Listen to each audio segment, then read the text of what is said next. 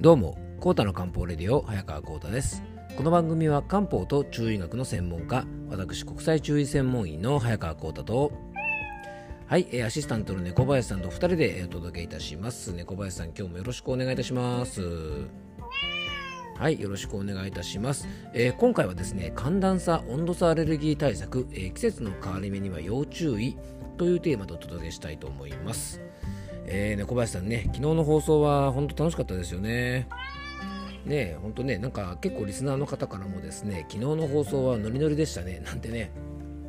あの声をねいただいたりもあのしたんですけどもあの昨日はね本当リスナーの方からいただいた、えー、とメッセージとかですねアンケートに答えていただいた内容について、えー結構ですねたっぷりとお話できたのでねまたあのああいう機会いろいろ作りたいななんて思っておりますのでね、えーまたその際はですねぜひ皆さんのご協力の方をよろしくお願いいたします。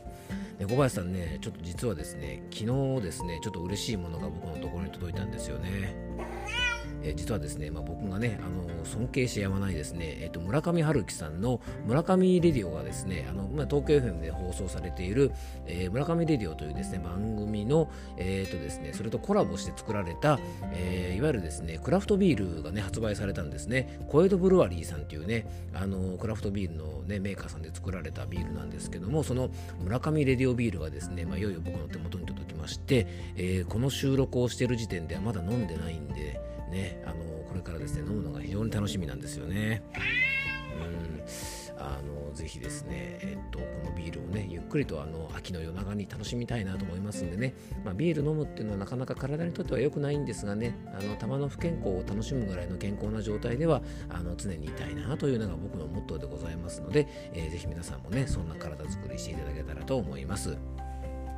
あとですね、えっと、本日ね、日曜日なんですが、えっと、先日ちょっとお話ししたですね、プロレス番組僕やってまして、あの、初のですね、ゲスト会がですね、いよいよね、ポッドキャストでね、あの、朝の8時に、えっと、配信予定となっておりますので、えーもしよかったらですね、そちらの方もちょっと聞いていただけるとね、あの、ちょっと楽しんでいただけるかなと思います。はい。えーそれでは、コータの漢方レディオ、今日もよろしくお願いいたします。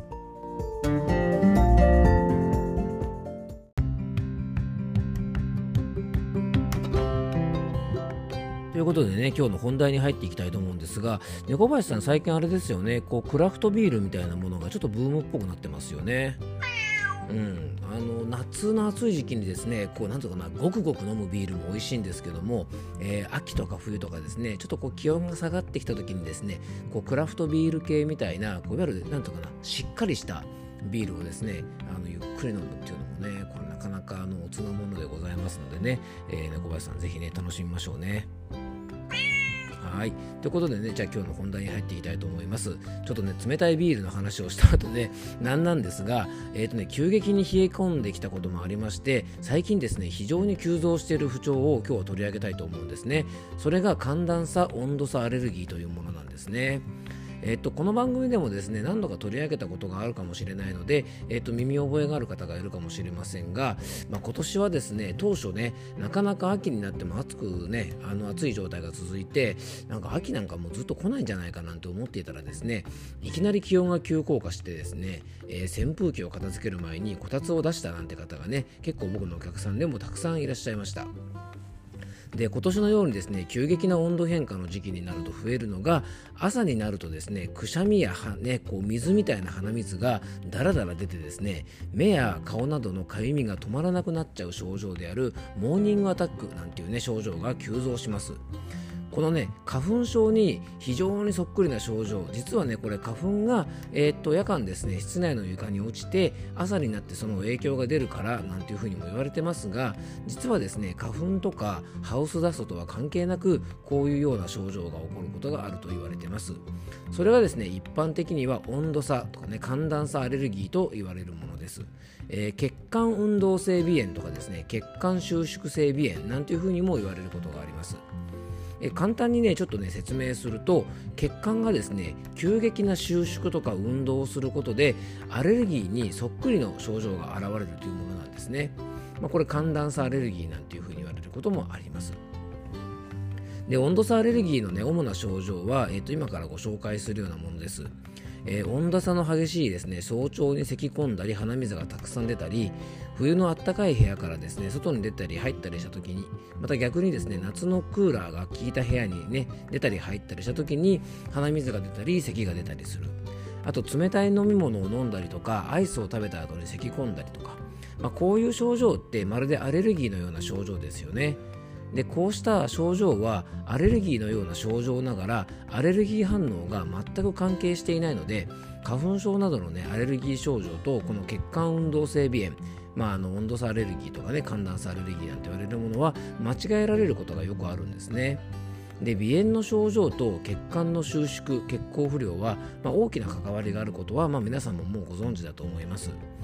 鼻づまりというのはですね鼻粘膜のうっ血というのが原因の一つです。よくねお風呂に入って体が温まってですね鼻粘膜の血行が良くなると鼻づまりが取れたなんてそんな経験した方も結構多くいらっしゃると思いますそしてですね今は春と同じぐらいひどい花粉症の時期でもある秋ですでただでさえですね、えっと、草系の花粉でねあの今体調管理が大変なことになっている方も多いと思うんですがそれにですねこの温度差によるアレルギーまで加わったら、まあ、僕らの体はね非常に大変なことになってしまいますよね。で秋は季節の変わり目で、まあ、今年みたいにですね寒暖差があって血管収縮噛ん じゃったね、えー、血管収縮性のアレルギー症状が非常にこう出やすい時期なんですよね。なので見方を変えるとですね温度差寒暖差に強い体づくりをしておくと、まあ、春とかですね秋のこの季節の変わり目に起こりやすい花粉症も楽にすることができると思います。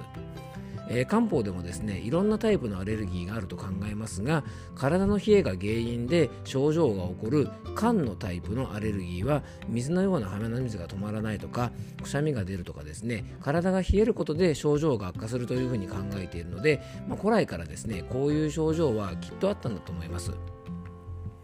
で花粉症対策もして温度差対策も行って、まあ、両方やるのは大変というふうにですね皆さん思ってしまうかもしれませんが実はですねアレルギーに強い体づくりと温度差に強い体づくりってね基本的にやることってあんまり変わらないんじゃないかなと僕は思います。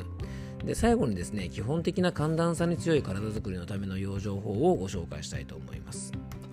まずはですねやっぱ血流改善ですよね、えー、血行促進血流改善です。でなぜかといえば血流が悪いとですね当然ですが粘膜がうっ血をして鼻炎になったりとか体温調節がうまくいかないので寒暖差アレルギーを起こしやすくなります。で血行不良の場合はですねタイプ別でいろんな養生があります。で以前もこの番組でもねご紹介しているので今日は簡単にだけご紹介しますが中医学的にはですね体が冷えて血行不良の人ストレスで血行不良の人食べ過ぎ飲み過ぎで体の中にゴミが多くて血行不良の人血液が不足して流れが悪くなる血行不良の方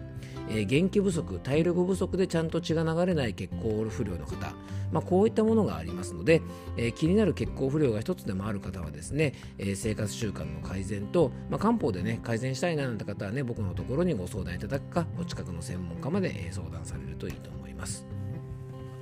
そして2つ目がですね皮膚と粘膜の強化です、まあ、これはねそのまんまもう花粉症対策にもなりますよね、えー、体温調節には当然ですが皮膚が大きく関わってます。えー、皮膚が弱い人は寒暖差にも弱い一面があるので外気に触れる皮膚とか粘膜を強化することがとっても大事なんですよね。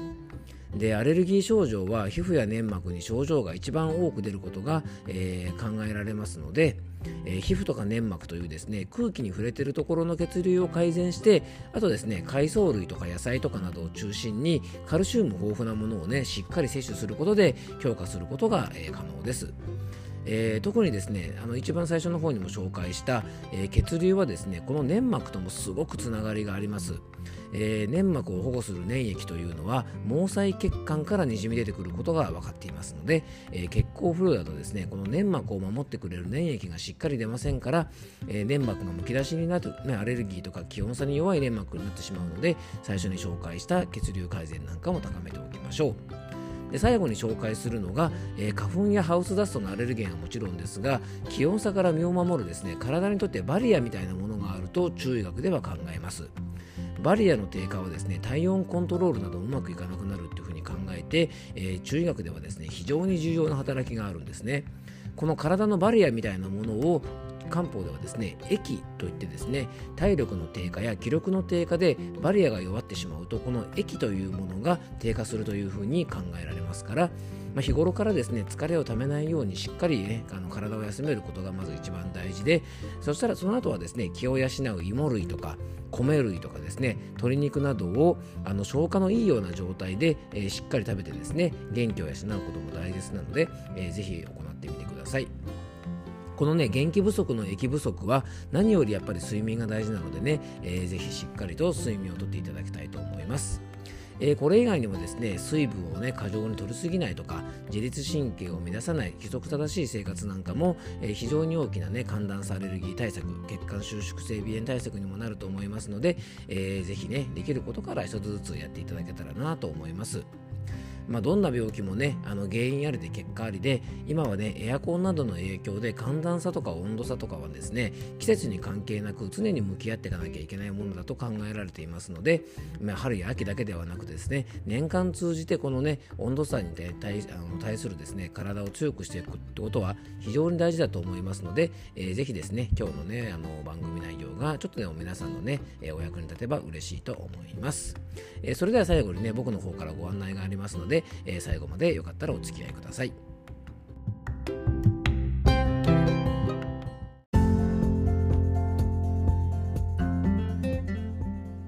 はい。ということでね、えー、今回はですね、寒暖差、温度差アレルギー対策というテーマでね、お届けしましたが、やっぱね、小林さん、これだけね、寒暖差がある時期はにゃんこさんにとったら結構きついですよね。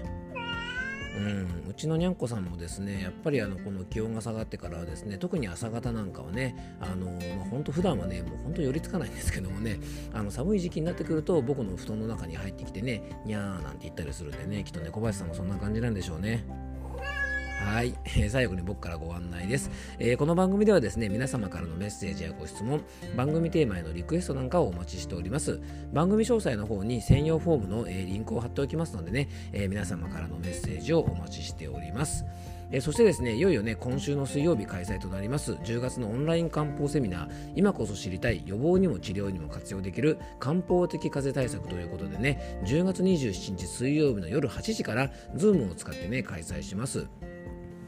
えー、参加費は1000円となりますので、えー、と申し込みはですね、えー、とセミナー専用のホームページをこちらね番組詳細の方にも、えー、リンク貼っておきますのでもしよかったらねそちらの方から、えー、ご参加いただけたらと思います。当日ね参加できないって方もですねお申し込みいただければですね見逃し動画配信も、えー、いたしますのでね、えー、ぜひね今年はねインフルエンザの再流行なんかも叫ばれておりますので、えー、ぜひね予防にも治療にも活用できる、まあ、漢方的風邪対策ということでねちょっとした身近な漢方薬の活用の仕方なんかもお話しいたしますのでねえー、ぜひ皆さんにご参加いただけたらと思います、えー、今日も聞いていただきありがとうございます。どうぞ素敵な一日をお過ごしください。漢方専科サーター薬房の早川浩太でした。ではまた明日。